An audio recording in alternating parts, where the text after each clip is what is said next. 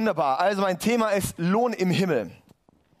Ähm, ange, äh, sozusagen der Kernvers für dieses Thema steht in Johann, 2. Johannesbrief 1, Vers 8. Ich habe jetzt sehr viele Bibelverse, deshalb schreibt mit. Ja, weil die, die Themen selber zu auszuarbeiten wird recht anstrengend sein. Äh, wenn du willst, dass dir das Thema irgendwie was liegt, dann schreib die Dinge mit, schreib wenigstens die Bibelverse mit und irgendwie so ein paar Nuggets, wo du denkst, boah, das sollte ich eigentlich posten, diesen Satz, ja. Äh, dann mach das, schreib die Sachen mit, weil die prägen dein Leben dann auch, ja. 2. Johannes 1, Vers 8 heißt, es gibt Acht auf euch, dass ihr nicht verliert, was wir erarbeitet haben, sondern den vollen Lohn erhaltet. Ja? Sondern dass wir den vollen Lohn erhalten. Da geht es nicht darum, hier um einen Lohn, da geht es um den Lohn in der Ewigkeit. Das bedeutet, man kann einen vollen Lohn haben, man kann einen Dreiviertellohn haben, man kann einen halben Lohn haben, man kann einen Viertellohn haben und man kann auch gar keinen Lohn haben. Und es betrifft deine Ewigkeit.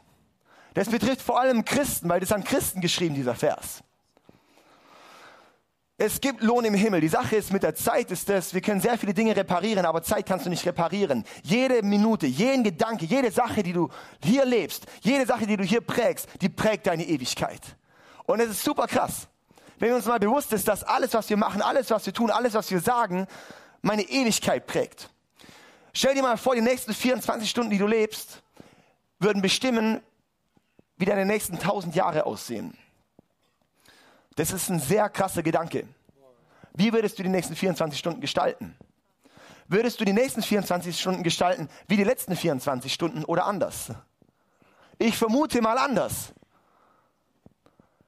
Und lass uns so jede 24 Stunden, jede Stunde, jede Minute leben, als ob davon deine Ewigkeit abhängt.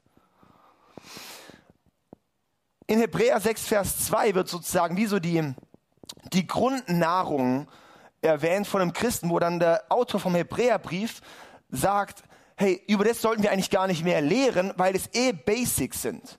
Und dann sagt er dort, ihr braucht keine weitere Unterweisung über die Taufe, die Handauflegung, die Auferstehung von den Toten und das ewige Gericht. Wo ich denke, wenn wir hier mal die Christen fragen würden, die Taufe haben die meisten auch gar keinen Plan, ja. Die Handauflegung, hä? Hä? Die Auferstehung von den Toten, keine Ahnung, ja, Jesus ist auferstanden von den Toten, das ist aber nicht gemeint. Und das ewige Gericht, das sind die, die Basics. Und auch beim ewigen Gericht, da sind eben tausende Fragezeichen. Da gibt es verschiedene Hintergründe. Vielleicht bist du hier und hast überhaupt keinen Kirchenbackground, überhaupt nichts zu tun mit Gott. Dann denkst du wahrscheinlich auch, okay, vielleicht hat dich sogar diese Frage hierher getrieben, ich möchte eine Antwort haben. Ja, dann habe ich dir eine gute Nachricht, weil Jesus ist die Antwort auf, wo du deine Ewigkeit verbringst. Dann gibt es aber bei Christen verschiedene Vorstellungen. Die eine Vorstellung ist, ich bin einmal gerettet und dann ist alles andere egal. Es gibt keinen Vers, der sagt, einmal gerettet, alles egal. Ich werde den nächsten, meine nächste Predigt geht, kann ein Christ seine Rettung wieder verlieren? Das ist meine nächste Predigt. Und meine Antwort ist ja. Ja, ich nehme schon mal äh, die Spannung raus. und dann kannst du jetzt mal Vielleicht noch kurz Klammer auf, weil jeder Autor im Neuen Testament schreibt darüber, dass ein wiedergeborener Christ seine Rettung wieder verlieren kann. Jeder Autor im Neuen Testament. Krass, he? Also, ähm, das stretcht uns, weil wir lesen über die ganze Bibelstellen hinweg und wir haben so oft diese Momente, wenn wir Bibel lesen, denken, ich verstehe es nicht, ich lese mal weiter. Ah, der nächste Vers. Ah ja, und tut alles, was ihr tut, in Liebe. Und dann, ah ja, und dann halten wir uns nur da bei dem auf. Und verstehen gar nicht mal, um was es eigentlich geht manchmal. Ja? und dass wir mal verstehen, was, wow, wir lesen so schnell über diese, über diese relevanten Bibelstellen hinweg. Und ich möchte wirklich heute dann Fokus drauf setzen. Hey, Jesus ist nicht, Jesus ist dein Retter, aber er ist nicht nur der Retter, er ist auch dein Richter. Ja? Es gibt verschiedene Meinungen, die denken dann auch so, okay, so, keine Ahnung, vor Gott, das ist dann keine Ahnung, ich verstehe nicht, was das irgendwie alles bedeutet. Und ich möchte mal so runterbrechen. Es gibt quasi zwei Gerichte. Quasi, wenn ich sterbe, wenn wir sterben, gibt es zwei Gerichte. Das eine Gericht ist das Gericht für die Ungläubigen. Das heißt, für die Menschen, die ihr Leben nicht Jesus gegeben haben. Da geht es um die Entscheidung von Leben und Tod. Soll ich dir sagen, wenn du hier mit Gott lebst, wirst du auch in Ewigkeit mit Gott leben. Wenn du hier nicht mit Gott lebst, wirst du auch in Ewigkeit nicht mit Gott leben. Das heißt, diese Entscheidung Du wirst dann vor Jesus stehen, wenn du heute dein Leben nicht Jesus gegeben hast, wirst du vor Gott stehen und er wird sagen, schön und gut, was du alles getan hast, ob du bei hier irgendwelche Demos mitgelaufen bist, hier dich grün angezogen hast und so weiter und so fort, alles kackegal. hast du Jesus in deinem Leben oder nicht? Lebst du in Verbindung mit mir oder nicht? Nein, tut mir leid, alles, was du getan hast, ist nichtig. Das Schöne ist, als Christ, wenn wir unser Leben Jesus geben, und da ist eben der Schlüssel, wo es dann auch heißt, wenn wir in ihm bleiben, es geht nicht nur um einmal gerettet zu sein, sondern einmal gerettet zu sein und dann in ihm zu bleiben. Wenn wir dann in ihm bleiben, dann werden wir vor Gott stehen und er wird sagen, okay, so und so und so. Ich denke aber nicht mehr an deine Sünden, sondern hey, die sind dir vergeben und Jesus ist für dich eingesprungen, du kommst zu mir. Das ist sozusagen das erste Gericht, Leben und Tod. Das heißt, wenn du mit Jesus lebst, wenn du wirklich von ihm, wenn du quasi wiedergeboren bist, wie es so schön heißt, dann kommst du zu ihm. Dieses Gericht lesen wir zum Beispiel in Offenbarung 20, Vers 11 und folgende, wo es um den weißen Thron geht, so das weiße Throngericht. Und dann ist das zweite Gericht, das ist für die Gläubigen. Es gibt ein Gericht für die Gläubigen. Das gibt's doch gar nicht. Ich will doch im Himmel, was dann alles vorbei. Wie soll es im Himmel, wo alles perfekt ist, dann noch ein Gericht geben? Und dieses Gericht ist ein Gericht des Lohnes. Bei dem Gericht werden wir geprüft, was hast du hier auf dieser Erde getan und was hat er davon Bestand. Das ist nicht, um uns zu bestrafen, sondern das ist, um uns zu belohnen. Wenn wir keinen Lohn empfangen, ist das deine Strafe an dich selber. Das ist die Strafe davon. Ich möchte ein paar Verse vorlesen. 2. Korintherbrief 5, Vers 10. Klammer auf, Paulus schreibt an eine Gemeinde in Korinth, an Christen. Er schreibt an Christen. Das heißt, das können wir lesen als ICF Freiburg. Denn wir alle müssen einmal vor Christus und seinem Richterstuhl erscheinen, wo alles ans Licht kommen wird. Wir alle werden einmal vor Christus und seinem Richterstuhl erscheinen, wo alles, alles, alles, alles ans Licht kommen wird. Das wird richtig peinlich. Dann wird jeder von uns das bekommen, was er für das Gute oder das Schlechte, das er in seinem Leben getan hat, verdient. Krass, oder? Wie passt das jetzt zusammen mit meiner billigen Gnade, an die ich glaube? Römer 14, Vers 12. Ja, jeder von uns wird sich persönlich vor Gott verantworten müssen. Jeder von uns, jeder von uns, an die Gemeinde in Rom, an die Gemeinde in Freiburg, jeder von uns wird sich persönlich vor Gott verantworten müssen. Ja, Jesus wird auch unser Richter sein. Krass, oder? Das sprengt mal ein bisschen was. Das, das, das verändert unser Bild. Wir haben häufig so dieses, dieses oh, super softy Jesus-Bild, oder? So der Hippie mit den langen Haaren, der rumtourt. Hm, Schalömchen. Ja, wow. Ja, und dann, und wie sieht es aus, ob er noch so Lipgloss trägt, weil er so sanft ist, ja. Und dann so lesen wir mal zum Beispiel Offenbarung 1, wo wir sehen, wie Jesus wirklich ist. Das Krasse ist, nicht Gott der Vater sitzt auf dem Richterstuhl, sondern Jesus sitzt auf dem Richterstuhl. Lesen wir mal, wie Jesus wirklich ist, dann behandeln wir Jesus nicht nur wie ein Homie, sondern auch wie ein ehrfürchtiger Gott. Ja, wir, nutzen, wir sehen häufig Jesus als mein Diener. Da müssen wir verstehen, dass ich Jesus sein Diener bin. Jesus macht doch das für mich. Jesus, ich habe hier folgenden Plan, segne den doch. Und dann fragen wir uns, warum segnet Gott meinen Plan nicht? Johannes 5, Vers 22. Und der Vater richtet niemanden, sondern das Gericht hat er ganz in die Hände seines Sohnes gegeben. Das Gericht ist in den Sohnen, äh, in den Sohnen seiner Hände, in den Händen seines Sohnes. Okay, nur uns ein bisschen mal einen Einblick da reinzugeben, das ganze Thema. Die Basis für diese Predigt ist aber und ist dafür ist mir mega wichtig, 1. Johannes 4, Vers 17. Mir geht es nicht darum, Angst zu machen, aber eine Awareness zu machen, eine, eine, wow, wirklich so, so, so, ein, so ein Gespür dafür zu kriegen, was uns erwartet. Weil ich glaube, wir leben viel zu viel im Jetzt und viel zu wenig in dem Bewusstsein, was kommt. Und das Coole ist, oder das, das, das, das Bescheidene ist, dass eigentlich wir Christen uns dann eben ausruhen und denken, okay, es ist ja alles gegessen. Aber es ist halt nicht alles gegessen.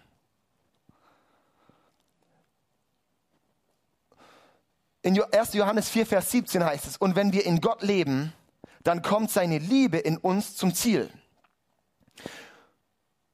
Wenn wir in Gott leben. Ja? Gott wird uns nicht verlassen, aber wir können ihn verlassen. Ein paar Nuggets für meine nächste Predigt. Gut. Und wir können dem Tag des Gerichts mit Zuversicht entgegensehen, denn wir leben in dieser Welt in derselben Gemeinschaft mit Gott wie Christus. Und unsere Liebe kennt keine Angst. Wir können dem Tag des Gerichts mit Zuversicht entgegensehen. Ja, können wir. Wir können dem ersten Gericht, weil wir kommen dort an diesem ersten Gericht, quasi spricht Jesus für uns ein und sagt, du bist gerechtfertigt, du kommst zu mir. Und wir können auch diesem zukünftigen Gericht, auch diesem zweiten Gericht, sage ich mal, wenn wir dann vor Jesus da auch stehen und wenn er uns quasi bewertet, denn wenn wir dort stehen, und wir können auch zuversichtlich sein. Aber es wird auch sehr interessant werden, weil da wird sich zeigen, was ist in deinem Leben und was nicht. Um was geht es beim Gericht über die Gläubigen? Es geht dort nicht um ein Urteil über Sünde. Es geht in diesem zweiten Gericht, wenn wir vor Jesus stehen, nicht darum, dass er jetzt sagt, das hast du schlecht gemacht, jetzt kriegst du da noch eine Strafe dafür. In Hebräer 8, Vers 12 heißt es, und ich werde ihr Unrecht vergeben und nie wieder an ihre Sünden denken. Nie wieder. Das bedeutet auch in der Ewigkeit werde ich nicht mehr an ihre Sünden denken. Das heißt, es ist keine Frage der Rettung. Es ist nicht so dieses, das hast du getan, dann wirst du jetzt leiden. Es geht nicht darum, darum, es geht nicht darum, wo du deine Ewigkeit verbringst, sondern wie du deine Ewigkeit verbringst. Beim ersten Gericht geht es darum, wo du deine Ewigkeit verbringst. Im zweiten Gericht geht es darum, wie du deine Ewigkeit verbringst. Wie im Himmel sind doch alle gleich. Sorry, in der Bibel gibt es keinen Vers, dass im Himmel alle gleich sind. Das malen wir uns immer so schön hin, weil wir können uns nicht vorstellen, dass in Perfektion nochmal Abstufungen gibt. Aber in Perfektion gibt es auch nochmal bei Gott Abstufungen. Ich möchte noch tiefer einsteigen in das Thema ein, sehr, sehr relevanter Vers für dieses Thema ist 1. Korintherbrief 3, Vers 10 bis 15.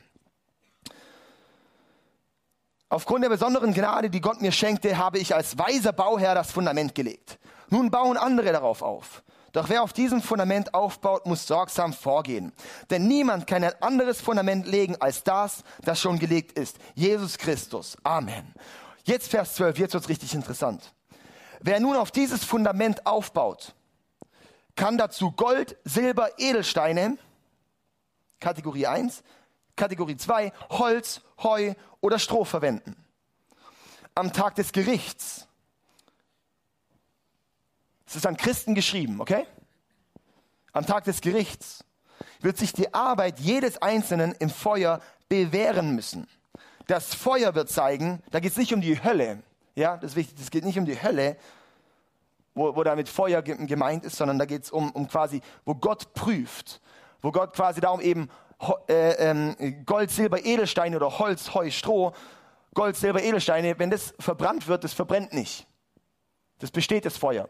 Aber Holz, Heu, Stroh, das feuert das Feuer nach an und dann am Ende ist es weg. Darum geht's. Wo er schaut, was hat Substanz in deinem Leben?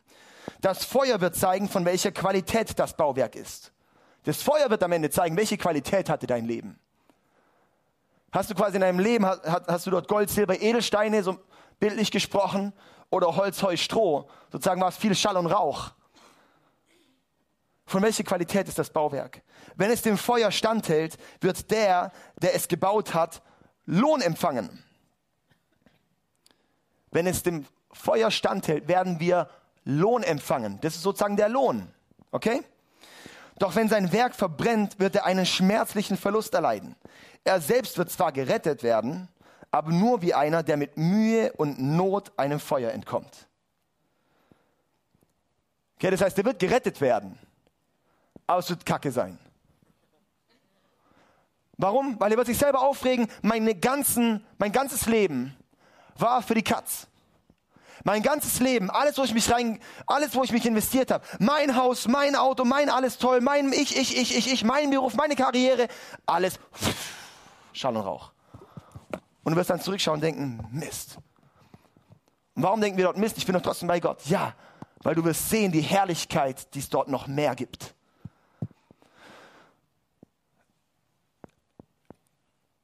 Was heißt es? Das, ist, das eine verbrennt, das andere nicht. Das Gold, Silber, Edelsteine oder Holz, Heu, Stroh.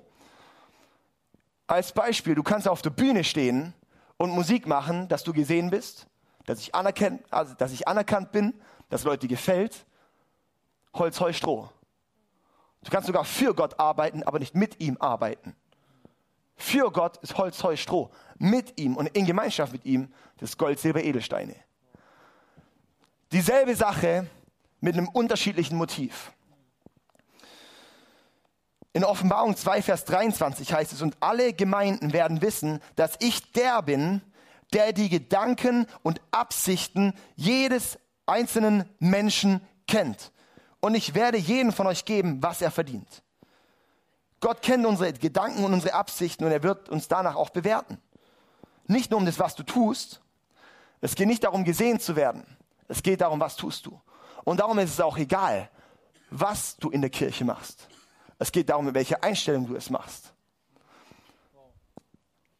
Ich kann hier vorne predigen mit einem falschen Motiv, aber du kannst die Klos putzen mit dem richtigen Motiv. Das wird deutlich mehr Lohn geben als das hier, weil das hier wird einfach nur verbrannt werden, wenn ich es aus einem falschen Motiv mache.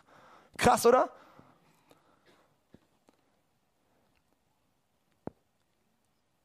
Du kannst sozial aktiv sein. Oh ja, ich habe mitgekriegt, der Freiburg ist so richtig so, liebt es voll. Ja. Und es ist irgendwie so, ich glaube, für ganz viele ist einfach nur fürs Gewissen. Oh, viele sind so richtig grün unterwegs, so, ja, dass sie sich so für ihr Gewissen. Bringt es Gott Ehre oder ist es für dich oder für, keine Ahnung, irgendwelchen Kack? Hat es eine Substanz oder nicht? Ich glaube, diese manche Dinge, die können uns so täuschen, und ich habe schon so oft erlebt, dass Leute quasi von einer falschen Mission gefüllt wurden. Und ich so schade finde, weil sie jegliches Potenzial für Gott damit verpufft haben. Wo ich denke, was Gott in sie reingelegt hat. Und sie haben sich durch Dinge, wo es am Anfang nach gut aussah, aber halt nicht Gott war. Und wir müssen unterscheiden, ist die Sache gut oder ist es Gott? Was ist das, was ist das Motiv? Baue ich nur mein Haus oder baue ich das Haus Gottes?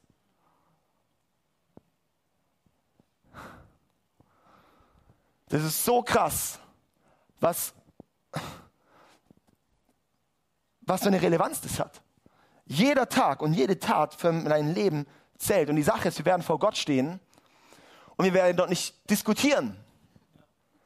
Weil du wirst dort stehen und sagen, Gott, du hast recht. Und darum werden wir heulen. Darum heißt es auch, und Gott wird alle Tränen wegwischen.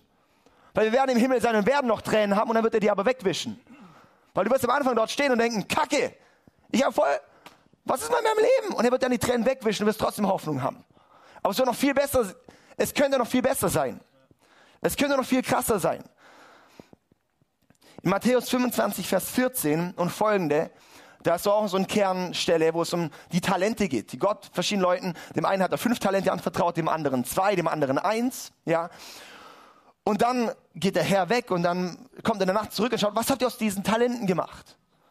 Und der eine sagt, ich hatte fünf, hey, und habe zehn draus gemacht. Sagt der Herr, wow, du guter und treuer Diener. Das heißt, Treue ist immer Multiplikation.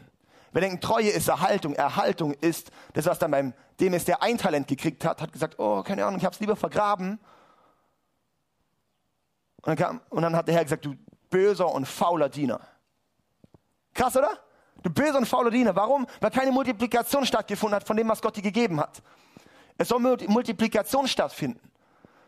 Treue ist nicht Erhaltung, Treue ist Multiplikation. Hat Gott dir etwas anvertraut, dann heißt es, mach es nicht nur selber, sondern multipliziere es. Das ist der Kern von, von Gemeinde, das ist der Kern von einem fünffältigen Dienst, den wir so, so in der Bibel lesen. Zur Zurüstung der Gemeinde. Der ist nicht da, dass du selber nur machst, der ist da, dass du darin die Gemeinde zurüstest. Oh, ich bin evangelistisch. Die Gemeinde ist nicht so evangelistisch, ich bin halt der Evangelist. Ja, dann bist du da, dass die Gemeinde evangelistischer wird. Nicht, dass du es nur selber machst und dich aufregst, dass es nicht so wird. okay? Also, Multiplikation. Und, und das Krasse ist, wir sehen wirklich verschiedene Dinge. Im, Im Himmel wird nicht jeder gleich sein. Wir sehen dann zum Beispiel von dem neuen Jerusalem. Und auch an anderen Stellen wird es auch im Jetzt schon beschrieben als eigentlich so der dritte Himmel. Das ist quasi wie der Himmel. Und dort gibt es Straßen, das, das ist eigentlich ein physischer Ort. Da gibt es Funktionen, da gibt es Dienste, da gibt es Ämter. Das heißt, die werden gefüllt.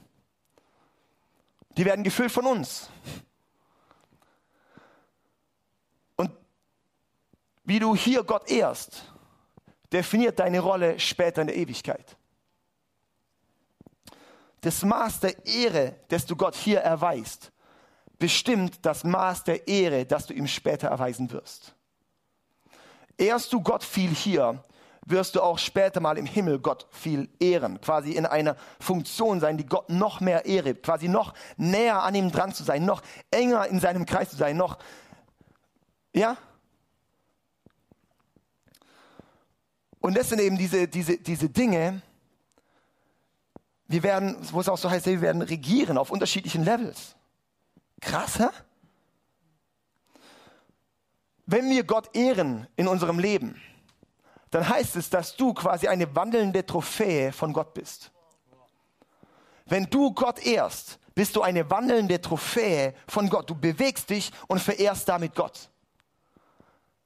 Darum sagt Gott, wow, so eine Trophäe, die lasse ich dort aber auch sehen. So kannst du dir das ein bisschen vorstellen. Was ist die Strafe? Hm. Was ist so, er wird uns strafen? Ey, die Strafe ist, du strafst dich selber. Weil die Sache ist, die Ewigkeit kannst du dann nicht verändern. Das steht dann. Die Zeit hier definiert deine Ewigkeit. Das ist mega krass. Das bedeutet, du wirst dann dort stehen und denken, Mist, ich habe dies und das verpasst. Ich habe verpasst, dort meine Gaben und Talente einzubringen, Gott. Ich habe sie in meine eigene Herrlichkeit gesteckt und nicht in deine Herrlichkeit gesteckt. Ich habe gedacht, ich bin so wichtig. Ich nehme mich selber so wichtig, dass ich gar nicht mehr für dich Zeit hatte, Gott. Ich habe meine Ressourcen, meine Zeit so wichtig genommen, dass ich gar nicht gedacht habe, Gott, was du mit meiner Zeit anfangen möchtest. Ich war so vernarrt, nach meinem Erfolg zu schauen, statt auf deinen Erfolg, Gott.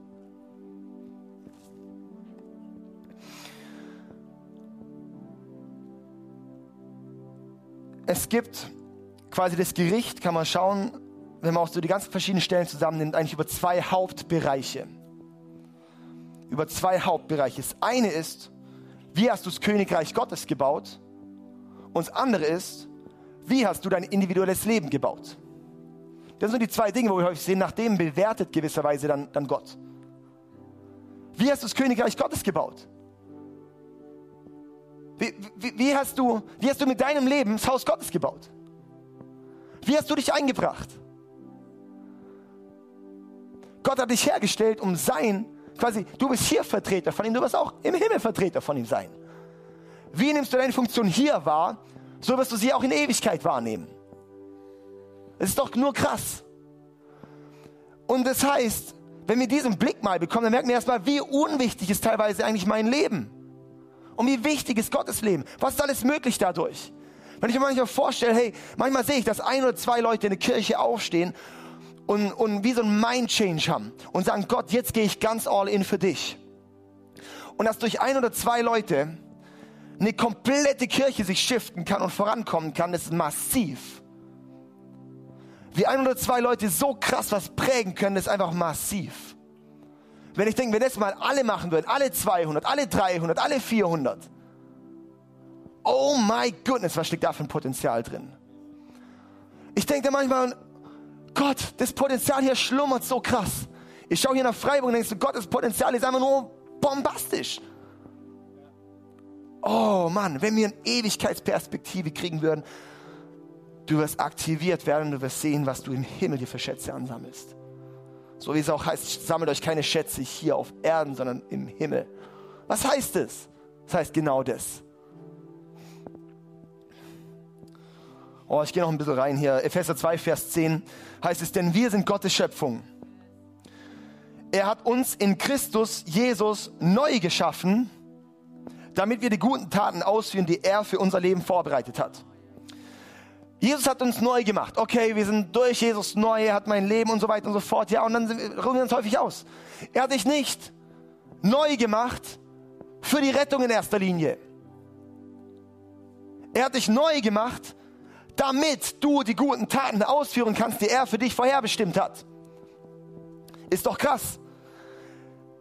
Dass wir, darum ist es so wichtig, dass ich nicht nur in der Kirche sitze, bisschen Musik anhöre, bisschen einen auf Christ mache, es Feier, weil wenn du dich bekehrst und nur in der Kirche rumsitzt, schadest du deiner Ewigkeit. Schadest du deiner Ewigkeit. Es geht darum, dass wir erkennen, was hat Gott für mich vorbereitet. Darum ist die Suche und die Frage nach der Berufung von Gott für dein Leben matchentscheidend. Es ist matchentscheidend, weil es geht nicht darum, was du tust. Es geht darum, tust du das, was Gott für dich vorbereitet hat. Das haben wir, glaube ich, nicht verstanden. Es geht nicht darum, was du tust. Es geht darum, tust du, was Gott für dich vorbereitet hat. Nochmal. Es geht nicht darum, was du tust. Es geht darum, was Gott für dich vorbereitet hat. Ah, tust du, was Gott für dich vorbereitet hat, oder tust du, was du für gut erachtest? Tust du, was du für wichtig erachtest, oder hast du so ernsthaft, so aufrichtig, so stark Gottes Herz gesucht? Dass du weißt, und das, was ich hier mache, das ist einfach nur zur Glory of God. Es geht nicht darum, dass jeder in den vollzeitlichen Dienst geht. Du bist überall, wo du bist, in einen vollzeitlichen Dienst. Aber es geht darum, wo investierst du deine Zeit? Wo gibst du dein Herz rein? Wo gibst du deine Gaben rein? Ja, und Gott hat dich vielleicht als Geschäftsmann bestimmt. Gott hat dich vielleicht als Lehrer bestimmt. Gott hat dich als dies und das. Aber es geht darum herauszufinden, Gott, ist es dein Plan für mich? Und wenn, dann geh doch mit einer Kingdom-Perspektive ran dann geh dort rein mit einer Perspektive, Gott, und ich mache dir damit Ehre und ich sammle mir damit Schätze im Himmel an. Und du wirst merken, wenn du am richtigen Ort bist, wirst du merken, dass es das auch wird. Du wirst es in, innerlich spüren, denn diesen Frieden wirst du bekommen. Das wird Gott dir bestätigen. Aber nimm nicht diese einfachen Ausreden, wo wir es uns alles schönreden und sagen, ja, ja, es passt bestimmt schon. Ich finde es so krass, wie viele Leute perspektivlos studieren. Ich finde es krass, wie viele Leute perspektivlos in irgendwelche Richtungen rennen und ihr Potenzial verpuffen lassen. Und ich mache das so unglaublich traurig. Ich mache das so traurig. Nicht nur fürs Jetzt, sondern für die Ewigkeit.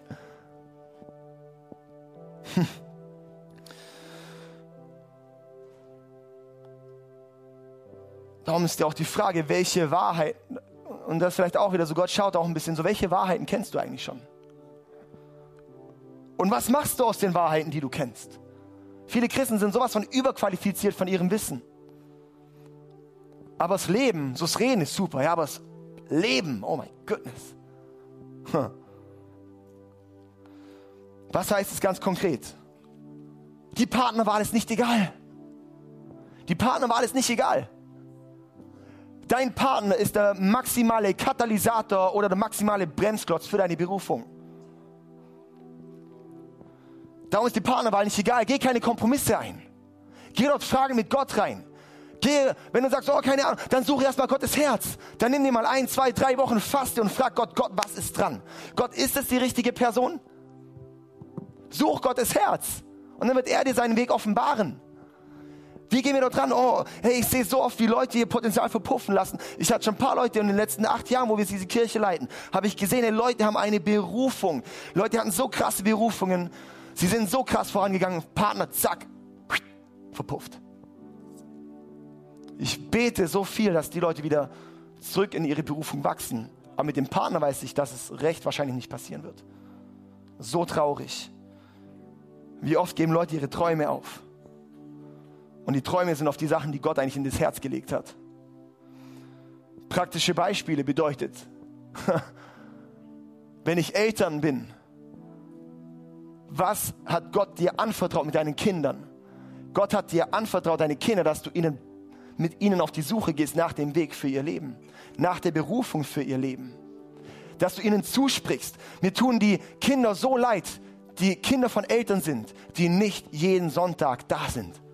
Warum? Weil die Eltern signalisieren ihren Kindern damit, deine Ewigkeit ist mir sowas von egal. Und sie priorisieren damit Gott und sein Reich ganz hinten. Und du wirst es immer sehen, ist, keine Ahnung, ich bin jetzt mittlerweile auch ein paar Jahre so auch in, in Gemeinden unterwegs. Du siehst immer, da wo die Eltern Larifari unterwegs waren, werden die Kinder auch oft Larifari aus, wenn sie einen crazy Encounter haben. Aber das Problem ist, sie sind ja nicht an den Orten oft dabei, wo Gott so krass wirkt, weil sie da halt nicht dabei sind, weil es denen nicht wichtig ist. Darum als Eltern ist es so wichtig, seine Kinder da reinzuerziehen und eine Priorität zu setzen. So wichtig. Mein Sohn ist jetzt 15 Monate alt jeden Abend, wenn ich ihn dann ins Bett bringe, Ich lese ihm immer abends nochmal, wir machen immer Worship zusammen. Ja, wir machen immer erst noch mal ein bisschen Musik und dann tanzt er rum. Ist mega süß, ja. Ihr checkt wahrscheinlich gar nicht, was ist, aber ich weiß, dass es geistig die Auswirkung hat. Warum? Weil wir es mit dem Fokus zu Worship machen. Ich bringe ihm bei, was ist eine Worship-Kultur. Der hat jetzt schon die Arme oben, der ist irgendwie schon 80 Prozent der Christen, egal. Und, ähm, und dann lesen wir immer in der Bibel. Der findet zwar nur die Bilder drauf cool, aber es ist mir sowas von egal, weil ich drop ihm dort die Wahrheiten rein. Wann fängt man an? Sofort. Als er zwei Wochen alt war, als er eine Woche alt war, lag ich mit ihm auf dem Boden. Er konnte sich nicht bewegen. Ich habe neben ihm Bibel laut vorgelesen. Hesekiel, warum? Einmal, weil es gerade dran war. Also, also, dann habe ich ihn auf dem Arm, wenn ich ihn ins Bett bringe. Und ich bete immer mit ihm und bete, und, und bete Berufung über ihm aus. Ich habe ich hab wie so Gott auch gefragt, als er noch im Bauch war, Gott, was ist das Calling für meinen Sohn? Und ich bete diese Berufung jedes Mal, wenn ich mit ihm ihn auf dem Arm habe und ins Bett bringe, lege ich, bete ich es über ihm aus. Ich bete jedes Mal, wenn ich ins Bett bringe, bete ich über ihm aus und bete für seine zukünftige Frau. Jedes Mal. Ich bete dafür, dass er ein starker Mann Gottes wird. Ich bete jeden Abend dafür, wenn ich ihn ins Bett bringe, so ungefähr die Hälfte der Woche, bete ich dafür, dass er jetzt schon gefüllt wird mit dem Heiligen Geist. Ich spreche ihm Wahrheiten zu. Ich spreche ihm zu, hey, auch wenn ich manchmal fehlen, verfehlen kann, aber dein Vater im Himmel wird nie verfehlen. Darum halt an ihm fest. Der sitzt da und baba, keine Ahnung, ja so. Aber ich weiß, dass diese Wahrheiten in sein Leben sacken werden. Das sind Dinge, wo fangen wir an? Oh, hey, ich schaue zum Beispiel Rentner, oder? Rentner kannst du sagen, ich gehe halt irgendwie den Lebensabend genießen. Oder du kannst sagen, come on, ey, ich bin finanziell versorgt, Alter, jetzt gehe ich aber erstmal richtig ab. Ja, hey, wirklich. Ich finde es so krass, Rentner, die sagen, und jetzt geht's erstmal richtig ab. Jetzt gebe ich alles rein. Hey, come on, du kannst Missionar werden, wenn du Rentner bist. Warum? Weil es wird alles gezahlt. Du brauchst keinen Spenderkreis mehr. Aber das ist wirklich, wo ich sage, hey, entweder will ich weiter irgendwie, keine Ahnung, aber ich möchte irgendwie maximal da reingehen. Wie cool ist denn das? Ich denke zum Beispiel an die Marie Prean, die zum Beispiel mit 60 dann quasi in Vorruhestand gegangen ist und dann eine Missionsgesellschaft aufgebaut hat, mittlerweile 80 ist oder sowas, ja, und irgendwie 13.000 Kinder erreicht und dies und das. Das ist real life, man. Hey, wie betrachtest du dein Leben? Wir schauen Josua und Kaleb an, oh 80, ich fühle mich noch so jung, ich bin ein junger Mann. Weil Alter ist kein Alter, sondern ist eine Perspektive auf dein Alter. Aber das definiert deine Ewigkeit. So zum Abschluss möchte ich ein, eine Geschichte kurz oder ein, eine, ein Beispiel erzählen aus diesem Buch Final Quest. Apropos, das gibt es auch auf Deutsch, das heißt der letzte Aufbruch oder so. Und dort wird beschrieben quasi, dass der, der in der, diese Vision so im Himmel ist und dann dort ist so der Thron Gottes und um diesen Thron Gottes, es gibt immer wie so verschiedene Levels auch von Thronen, so von Regentschaft. Und diese oberste Reihe von Thronen, da sind noch sehr viele leer. Und dann fragt er, warum sind diese Throne leer? Sagt er, weil, weil, weil keiner sich so bewährt hat, dass er eigentlich dort für bereit wäre. Diese Throne waren eigentlich bestimmt für Leute, die ihre Berufung nicht ausgelebt haben. Und als ich das gelesen habe, diesen Satz gelesen, da hat sich auch massiv meine Lebensperspektive verändert. Auch wenn es nur eine Geschichte ist, aber ich kann mir vorstellen, dass es wirklich so in der Art ist. Und es hat so eine Wahrheit auf den Punkt gebracht. Und dort hat sich bei mir verändert, wo ich gesagt habe, ich möchte, mein größter Traum, meine Lebensvision ist, dass Menschen in meinem Einflusskreis, dass ich die auf diesen Thronen sehen werde später. Dass nicht, ja, ich für mein Leben, aber nein, das Hauptanliegen ist, dass Menschen in meinem Einflusskreis dort besetzen. Und deshalb bei mir, das war einer der Hauptanstöße, warum mir so ein Anliegen ist, Potenzial zu entfalten, Berufungen freizusetzen, Berufungen von Leuten zu entdecken, in Leiterschaft zu investieren, zu sagen, hey, nicht ich mach's, weil ich nehme dir einen Segen weg, wenn ich's mache. Wenn ich alles mache, dann nehme ich dir den Segen weg, dass du es nicht machen kannst. Ja, es hat so stark mein, mein, mein, mein, meine, meine Leiterschaft, meine Perspektive geprägt, wo ich gesagt habe, hey, Leute auch hinzuweisen auf, hey, du bist auf dem Holzweg. Hey, lebe deine Berufung aus. Entdecke, was Gott in dich hineingelegt hat. Es ist nicht egal, sondern such wirklich aufrichtig das Herz Gottes. Und ich bin Überzeugung und ich möchte wirklich, ich möchte viele vom ICF Freiburg dort sehen. Amen.